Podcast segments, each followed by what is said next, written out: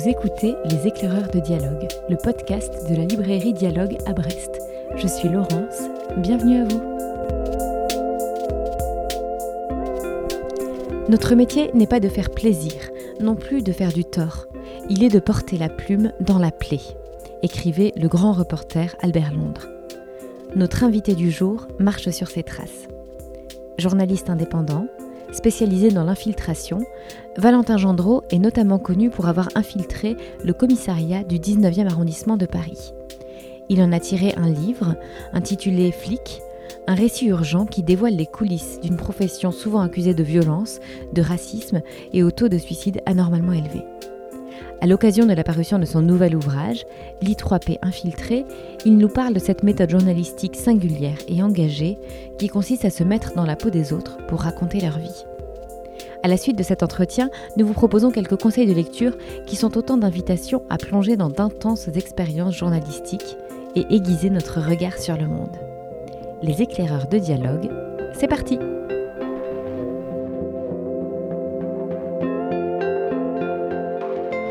Bonjour Valentin Gendreau et merci beaucoup de votre venue à notre micro pour le podcast des éclaireurs de dialogue. Alors vous êtes journaliste indépendant et depuis 2014 vous vous êtes spécialisé dans l'infiltration.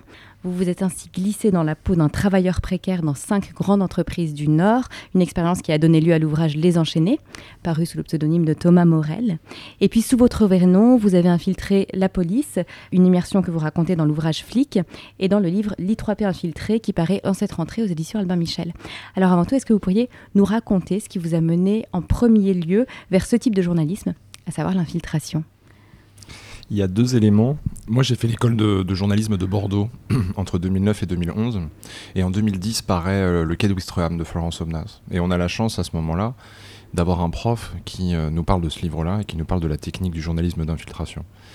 Et je lis ce livre et pour moi, c'est un vrai euh, électrochoc en me disant que la démarche est absolument géniale de pouvoir raconter comme ça de l'intérieur plutôt, euh, les cuisines, des, conditions de travail, des modes de vie de gens dont on n'entend absolument jamais parler. Donc quand je quitte Bordeaux en 2011, je veux déjà faire du journalisme d'infiltration.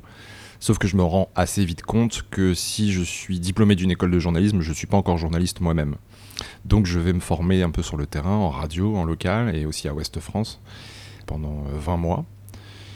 Et à la fin d'Ouest France, euh, je veux faire des infiltrations, je me sens prêt à le faire. Et je pars sur l'idée de raconter le travail précaire. Parce que j'ai eu l'occasion plusieurs fois de faire des articles sur des entreprises en Mayenne, le département où je travaillais. Et on n'avait que le, point de vue du patron, du DRH. On n'avait pas le point de vue des ouvriers. On n'avait pas le point de vue de, ce qu'ils pouvaient endurer eux tous les jours en termes de cadence, de conditions de travail, de rythme, de contrat de travail aussi. Et donc euh, me glisser dans la peau d'ouvrier, d'ouvrier précaire, c'était euh, mon premier leitmotiv. Et donc je me lance là-dedans en, 2014. Euh, j'habite à Lille. Et mon premier pas dans l'infiltration, c'est dans une usine de chocolat industriel de la marque C'est Moi, une usine qui, est basée à Villeneuve d'Ascq. Et je fais ça pendant trois mois. Et je trouve que c'est une liberté folle que de pouvoir infiltrer. Donc j'ai continué pendant plusieurs années à infiltrer.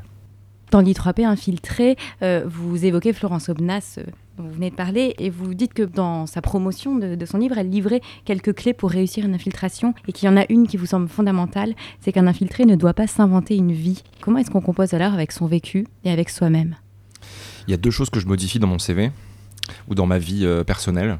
C'est évidemment mes, années d'école de journalisme et mes années de journaliste. Donc tout ça sur le CV, ça disparaît. Donc je trouve des subterfuges pour arriver à gommer ces années-là, pour qu'évidemment le mot journaliste n'apparaisse absolument pas sur le CV. Et pour le reste, si je suis en couple au moment où je fais une infiltration, euh, la personne avec qui je suis en couple n'existe pas. J'apparais euh, comme un célibataire. Ce sont uniquement ces deux choses-là que je gomme. Tout le reste, je ne mens pas. Je suis euh, la personne que vous avez là face à vous ce matin et ce que la personne que vous entendez aujourd'hui. Voilà. Mais on est vraiment soi-même ou on, se compose tout de même un rôle? J'aime beaucoup, moi, le, lien humain, le contact humain. Donc, discuter avec, euh, avec les gens, de la pluie, du beau temps, de tout, de rien, c'est vraiment pas une difficulté. Je me force absolument pas à le faire. J'ai mes propres techniques, évidemment, notamment euh, de parler de foot. Quand je rentre dans un lieu, une nouvelle infiltration, je parle de foot. Je suis supporter du Stade Rennais. Je peux parler du Stade Rennais, je peux parler de tous les clubs de Ligue 1, de Ligue 2, avec n'importe qui. Et la grande qualité du foot, c'est que ça a quelque chose d'universel. Que vous soyez euh, dans une usine de voitures ou que vous soyez dans un commissariat, vous pouvez parler de foot. Et ça, c'est un vrai vecteur d'intégration, le foot. Et puis après, bah, je compose avec euh, d'autres choses. Par exemple, dans une usine, euh, si on me parle d'un film que tout le monde a vu, je vais aller le voir aussi, même si de moi-même, j'y serais pas allé. C'est aussi un vecteur d'intégration. Si c'est une série à la mode, si c'est un jeu vidéo à la mode, je vais aussi m'intéresser à ça. Là, du coup, je compose, effectivement. Mais le premier euh, lien, vraiment, c'est le foot. Et ça, ça marche à chaque fois. Quand vous vous infiltrez, vous côtoyez de nombreuses personnes, vous rencontrez de nombreuses personnes, vous questionnez, euh, vous notez, surtout le soir, vous noircissez des carnets. Et puis parfois, dans ces infiltrations, il arrive que le masque tombe et que certaines personnes, vous disiez que vous êtes un journaliste infiltré, sous le sceau du secret, bien sûr. Ça arrive euh, pendant les enchaînés, enfin, dans votre première infiltration, ça n'arrive jamais lorsque vous êtes dans la police. Pourquoi c'est impossible à ce moment-là? C'est pas que c'est impossible, c'est juste que une des grandes problématiques de la police, c'est que c'est très corporatiste comme univers. Viriliste, mais aussi corporatiste. Et il y avait des policiers évidemment avec qui je m'entendais bien, à qui j'aurais pu le dire, mais parce qu'on est dans un monde corporatiste et que je ne savais pas comment ils allaient pouvoir réagir à une annonce pareille, j'ai préféré me taire. C'est deux ans dans la police, flic. Donc c'est quelque chose d'extrêmement engageant. Et j'avais pas envie de tout mettre par terre par un aveu euh, comme ça à quelqu'un avec, qui je m'entendais bien. Donc j'ai préféré ne rien dire. Euh, c'est la seule fois où je l'ai fait. Parce que les infiltrations précédentes, ça m'est arrivé régulièrement, le dernier jour de travail ou le lendemain, de dire à, des gens, à des collègues avec qui je m'entendais bien, en fait, on était collègues, mais j'étais aussi journaliste. Mais parce que les enjeux n'étaient pas tout à fait les mêmes. C'est-à-dire que vous êtes ouvrier intérimaire dans une usine, vous n'êtes pas attaché à l'usine vous en fichez, vous savez très bien que vous n'allez pas rester à toute votre vie dans cette usine-là. La police, euh, généralement, les gens y restent toute leur carrière. Et comme on est, encore une fois, dans un monde très euh, particulier, violent, corporatiste, je préférais ouais, ne rien dire. Et quand on le dit, ça soulage?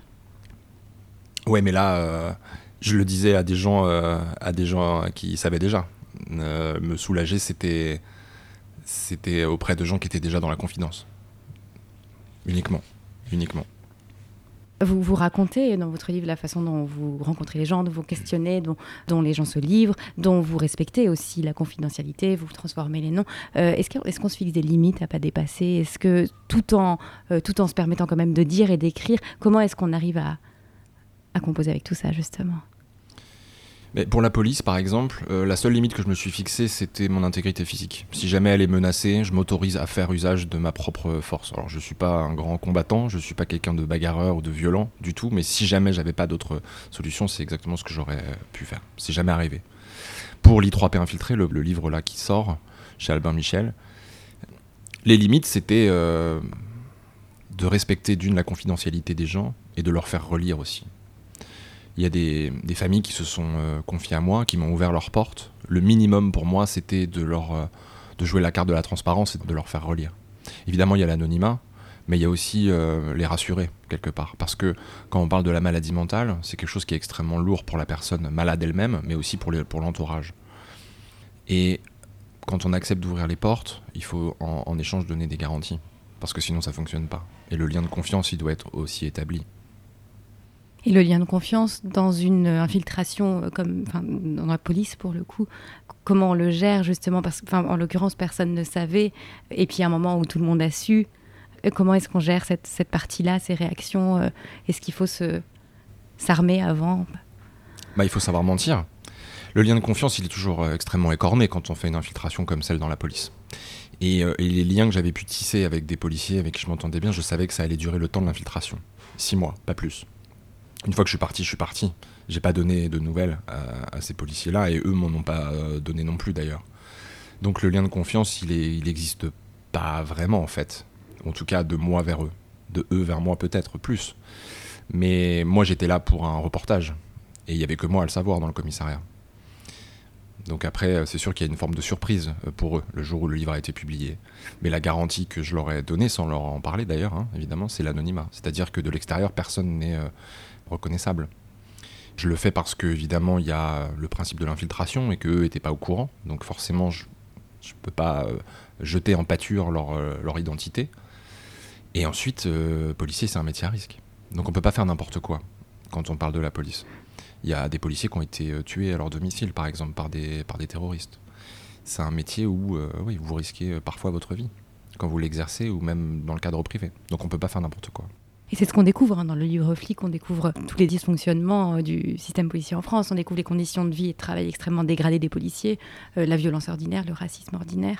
Et, dans toutes vos infiltrations, euh, vous nous plongez dans des systèmes qui dysfonctionnent, vous nous amenez à nous interroger sur ces systèmes-là et vous ne jugez pas. C'est toujours une tentative de comprendre. Alors, est-ce qu'à l'origine de chaque infiltration, il y a une incompréhension? Est-ce qu'il faut qu'il y ait quelque chose qui coince? Non, pas forcément quelque chose, quelque chose qui coince. Euh, par exemple, quand, je, quand on parle du livre Les Enchaînés, les infiltrations que j'ai pu faire dans ces entreprises-là, il n'y a rien qui coince. C'est juste que c'est un monde méconnu pour le grand public, en tout cas pour les gens qui ne sont pas euh, au fait de, du monde ouvrier, qui n'ont pas de personnes dans leur famille euh, à être ouvriers à la chaîne ou des choses comme ça. Dans la police, il y a quelque chose qui coince, mais ça, on le sait déjà, en quelque sorte. Moi, ce qui m'intéresse quand je vais dans la police, c'est d'arriver à, à, me placer un peu au milieu des des pro-flics, ceux qui vont défendre euh, l'action des forces de l'ordre coûte que coûte, et de ceux qui vont plutôt dénoncer euh, les violences policières. Moi, ce qui m'intéresse, c'est pouvoir parler à la fois du mal-être policier et des violences policières. Et je suis pas là pour donner mon avis. J'ai le sentiment qu'on bascule un peu dans une société où tout le monde donne son avis tout le temps. Moi, mon avis, je le donne dans ma sphère privée. Le reste du temps, personne n'a à savoir ce que je pense réellement de ci ou de ça. Je trouve que on ne doit pas basculer dans une société du bistrot permanent parce que sinon euh, ça devient compliqué. Moi je suis simplement là pour rapporter les faits. Une règle journalistique très simple, les faits, les faits, les faits. Point. Voilà, c'est tout. Hein. Au début, quand vous vous lancez dans cette infiltration, elle doit durer 9 mois, 3 mois de formation et puis 6 mois dans la police. Et puis ça se passera pas comme ça, ça va durer 24 mois, euh, parce qu'au milieu, il y a 15 mois euh, dans l'I3P.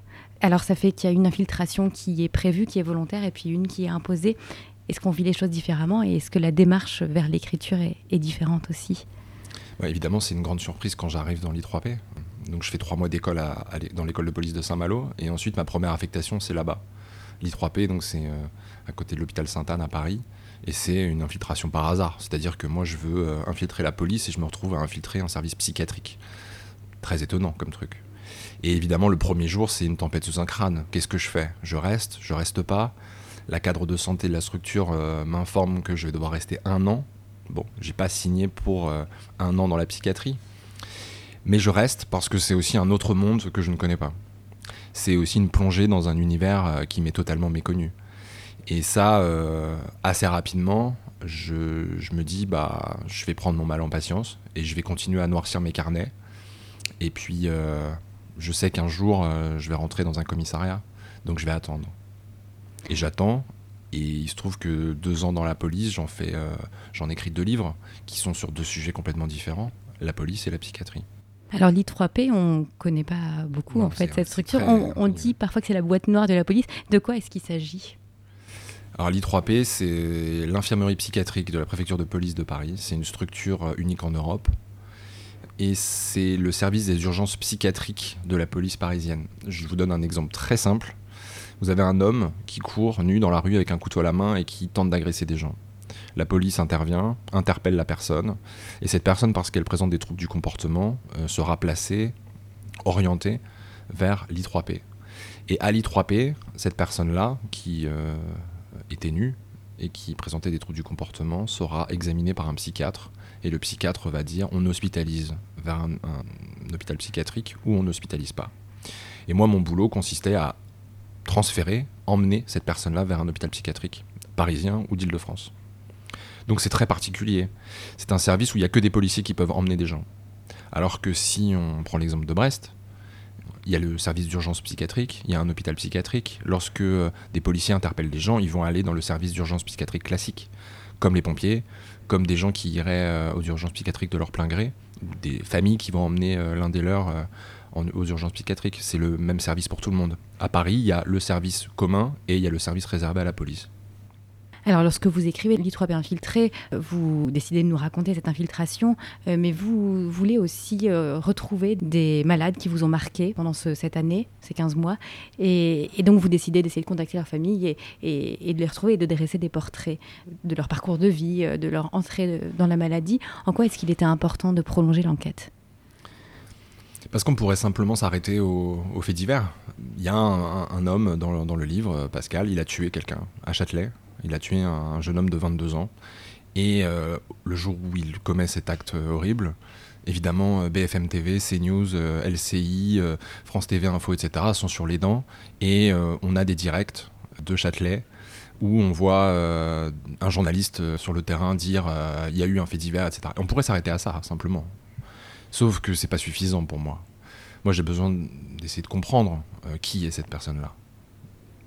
Il se trouve que c'est un homme qui a 34 ans, qui est schizophrène, non déclaré, donc c'est-à-dire sous les radars, et qui, parce qu'il était sous les radars, euh, commet un jour cet acte-là. Et je raconte euh, du coup euh, son expérience, son parcours de vie, comment est-ce qu'on bascule dans la maladie mentale, comment est-ce qu'on tombe dans la folie? Alors, il, y a, il y a Pascal, mais il y a aussi trois autres personnes que j'ai retrouvées. Donc je suis allé voir les familles. Des fois, je me suis fait jeter parce que les gens ne voulaient pas parler. Et à chaque fois, évidemment, je garantis leur anonymat parce que c'est euh, là aussi une donnée importante dans, mon équation, c'est-à-dire euh, parler, de, parler de la maladie mentale, donner des exemples précis, mais sans jeter en pâture les noms, parce que ça n'a pas d'intérêt en final.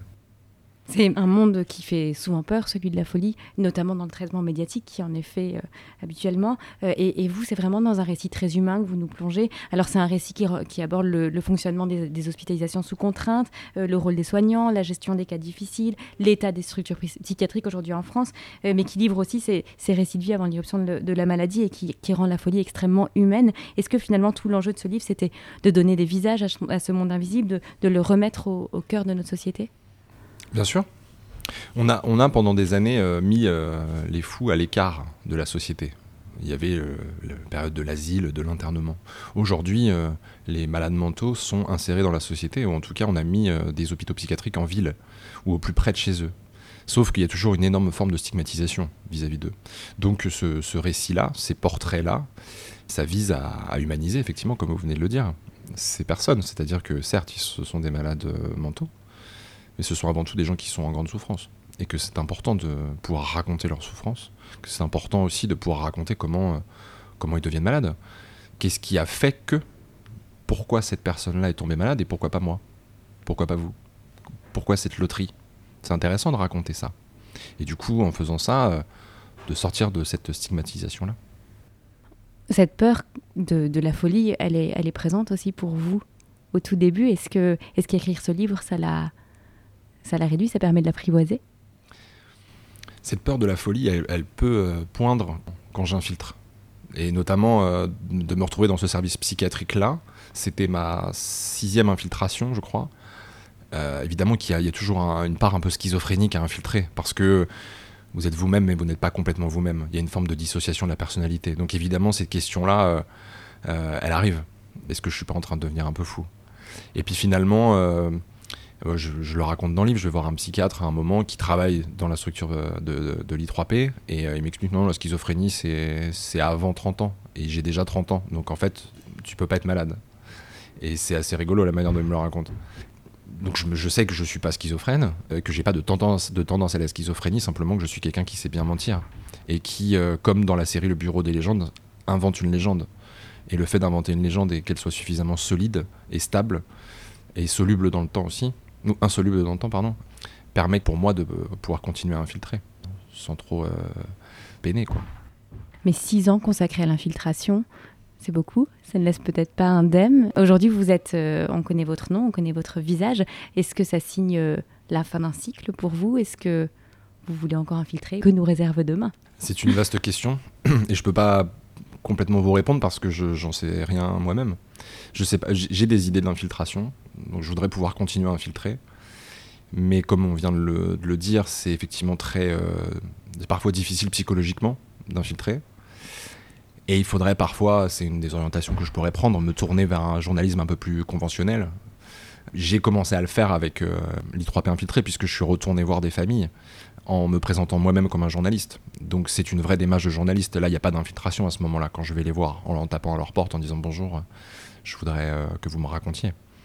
Là, il n'y a pas de mensonge là-dedans. Après, euh, je ne sais pas de quoi demain sera fait, effectivement. Je ne sais pas si je vais me relancer dans des infiltrations. C'est pas l'envie qui manque.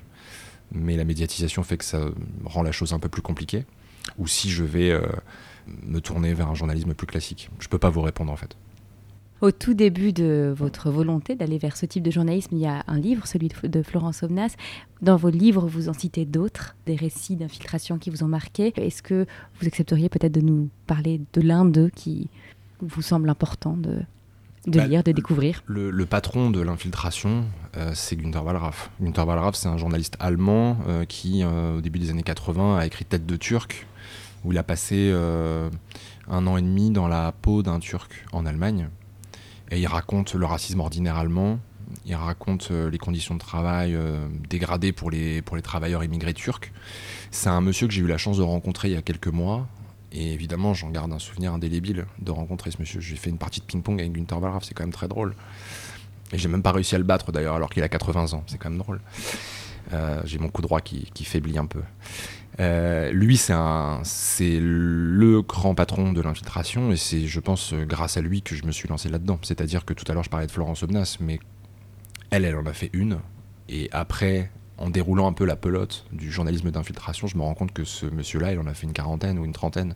Quand je lui ai posé la question, d'ailleurs, il savait même pas euh, me répondre précisément combien il en avait fait. Mais lui, il a fait ça toute sa carrière.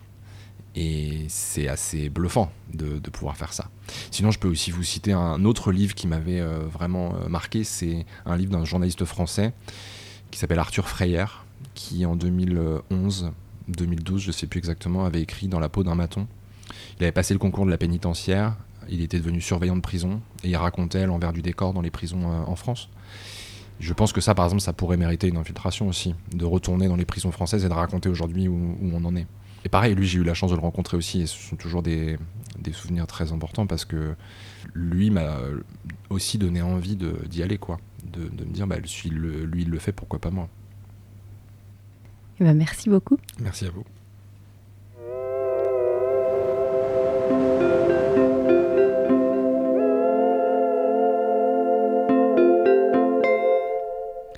Présent, nous retrouvons Michael et Romain, tous deux libraires à dialogue au rayon sciences humaines.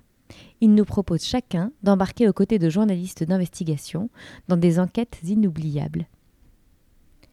Les humbles ne craignent pas l'eau.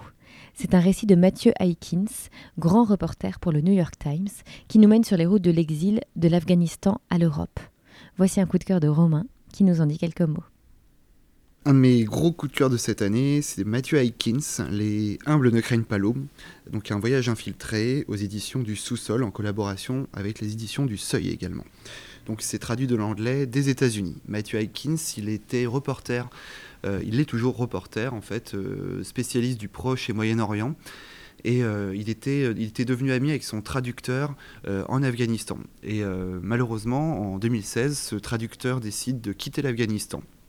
Euh, parce qu'il sait qu'il malheureusement il ne va pas être protégé par les Américains et il décide d'aller en Europe. Et Matthew Hankins va, le suivre en infiltration avec les migrants. Nous sommes donc euh, en 2016, je ne sais pas si vous vous rappelez, mais c'était la, malheureusement la grande crise euh, de, avec cette fameuse route des migrants, notamment dans les Balkans. Et donc nous suivons ces deux amis, Mathieu et Omar, direction l'Europe, donc traversant euh, le Proche et Moyen-Orient, la Grèce, pour arriver euh, en Europe. Malheureusement, on, trouve toutes les brimades subies par, euh, par, ces migrants tout au long du voyage, toutes les passions tristes qui peuvent traverser toutes ces, personnes, mais c'est également une, belle histoire d'amitié et, de solidarité. Voilà, c'est un, livre extrêmement touchant et qui, qui amène à, à voir cette situation à hauteur d'homme. Écoutons tout de suite Michael nous parler de Tokyo Vice, le livre du journaliste américain Jake Adelstein, qui fait actuellement l'objet d'une adaptation en série. Tokyo Vice, c'est l'histoire de Jake Adelstein, qui arrive de son Missouri natal en 1993 au Japon, à Tokyo. Il n'a que 24 ans. Et il va passer le concours d'entrée au plus grand quotidien national euh, japonais, le Yomiuri Shinbun. Et euh, très vite, euh, par ses qualités journalistiques, il va devoir couvrir euh, en étroite collaboration avec la police les affaires liées à la prostitution et au crime organisé. Et qui dit crime organisé au Japon dit yakuza. Et en fait, ce Jack Adelstein va se retrouver un peu dans la position d'interface entre la police, les forces de police et les yakuza, ce qui fait que c'est grâce à lui qu'à une époque, on, a, découvert la réalité de ce que sont les Yakuza. À tel point que son, enquête va avoir un retentissement important au Japon et aux États-Unis. Il a même fallu euh, exfiltrer euh, sa famille. Lui-même et, euh, et, sa famille ont ensuite été placés sous la protection du FBI aux États-Unis. Ce qui montre que son enquête a eu un, impact réel pour la société japonaise et à, l'échelle de, des relations entre les États-Unis et le Japon. Pour terminer, je peux juste dire que Roberto Saviano, autre grand connaisseur et personne qui a décrypté la mafia italienne, pardon, napolitaine pour être précis, dans Gomorrah, a qualifié Tokyo Vice de récit inestimable, féroce et rigoureux. Adelstein décrit la mafia japonaise comme personne. Bel hommage de, Saviano à, Jake Adelstein.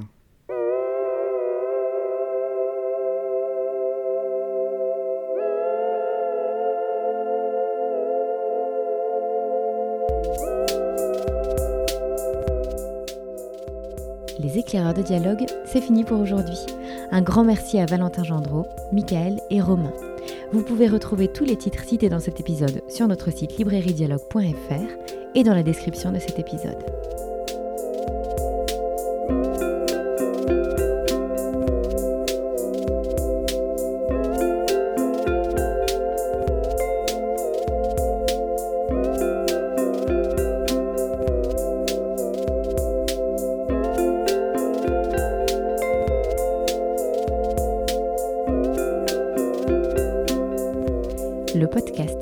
De dialogue est disponible sur toutes les plateformes d'écoute que vous connaissez.